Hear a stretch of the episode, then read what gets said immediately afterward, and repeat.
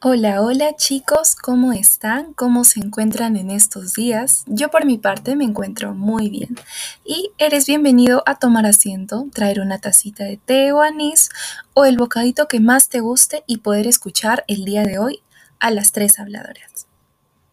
Donde presentamos a Vitia Oscanoa, Gabriela Videira y mi persona Keila Montes. Hola chicos, ¿cómo están? ¿Cómo amanecieron hoy? Espero que todos se encuentren muy bien. Yo aquí con un poco de frío por donde yo vivo. Sí, es verdad. El frío incrementó. Justo viene televisión hoy que en Lima estaremos abordando entre los 17 a 18 grados. ¡Wow! Pero imagínense que en Ticlio el frío está... Uf, nuestro invierno aquí para ellos debe ser un día de verano.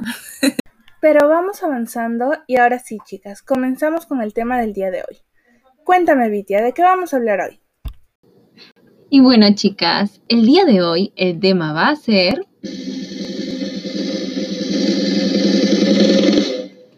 La influencia de la televisión, rompiendo estereotipos. Saben, introduciendo el tema, hoy por primera vez viene un comercial de una marca de venta de cosméticos a una chica muy diferente a todos los estereotipos a los que nos ponían antes, ¿saben?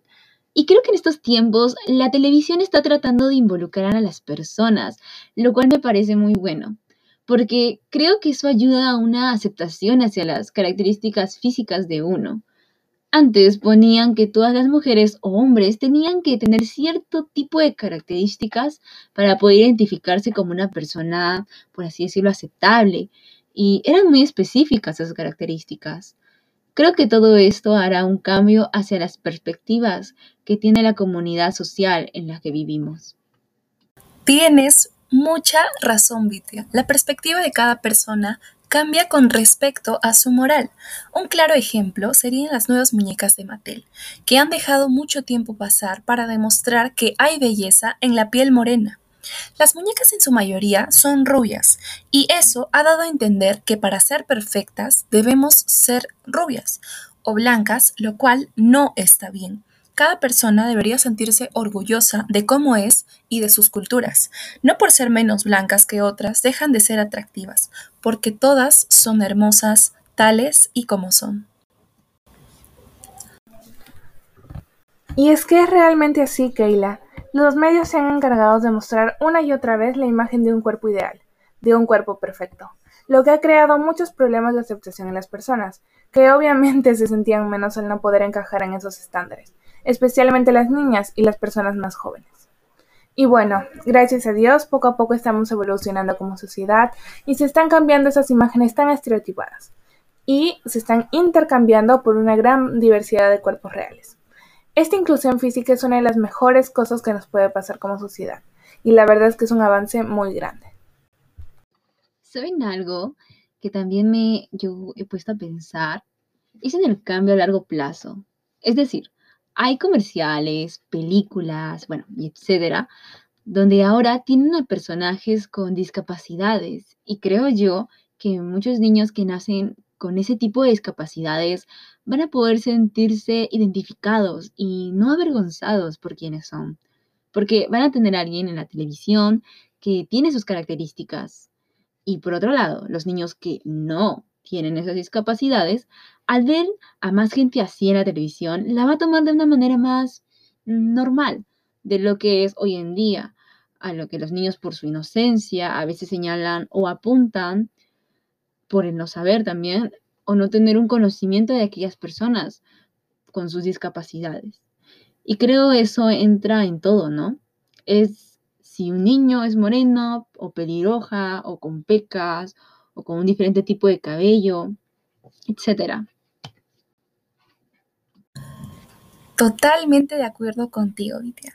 Hay niños que tal vez no nacen completos, pero al mismo tiempo son completamente perfectos y capaces de entender cualquier cosa que otro pueda. Tal vez no puedan hacer las cosas de la misma manera, pero siempre hay una solución. Último en la televisión vi un comercial que me llamó bastante la atención. Era de una chica con síndrome de Down que estaba atendiendo en un mini market y una señora se le acercó preguntándole por los vinos y le hacía gestos muy extraños. Y ella no se quedó callada, obviamente. Le dijo y le explicó que podía entender perfectamente todo lo que la señora le estaba diciendo. No tenía por qué hacer eso. Y me sentí particularmente ofendida porque creo que hay personas que así discriminan a las personas con síndrome de Down creyendo que no tienen la capacidad de entender, pero perfectamente la tienen. Y me parece algo mm, muy incómodo que te miren extraño solo por ser diferente. Y a pesar de que puedas entender lo que pasa y tal vez no poder expresarte en público. Pero de todas formas creo que las personas son así, así que hay que dejarlas ser. Y tú por tu lado.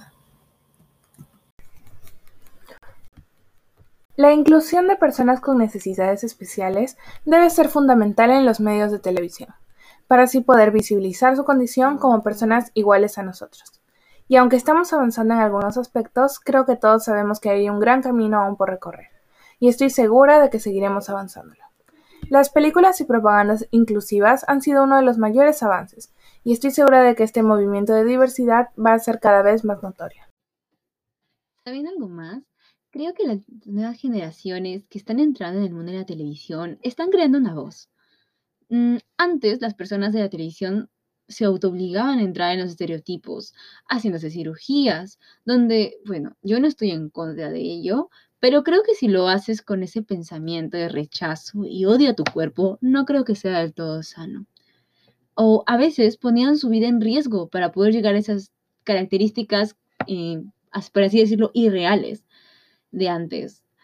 Mm, y lo peor es que lo vendían como algo natural al público. Y creo que esa es la parte que más daño hizo, porque el adolescente o niño en formación y la sociedad aceptaba esa información y no se la cuestionaba, ¿saben? Y muchas veces llegaban a esconderse los que no cumplían con esas características, que obviamente la televisión era lo que estaba vendiéndoles. Pero ahora Creo que la televisión está empezando a tener a personas que están detrás de las pantallas con una voz de orgullo hacia sus orígenes, etnias, formas de cuerpo y maneras de pensar también. Creo que todo esto hace que el público se enorgullezca de lo que es, que no se sienta, por así decirlo, el raro y sobre todo que no se sienta solo.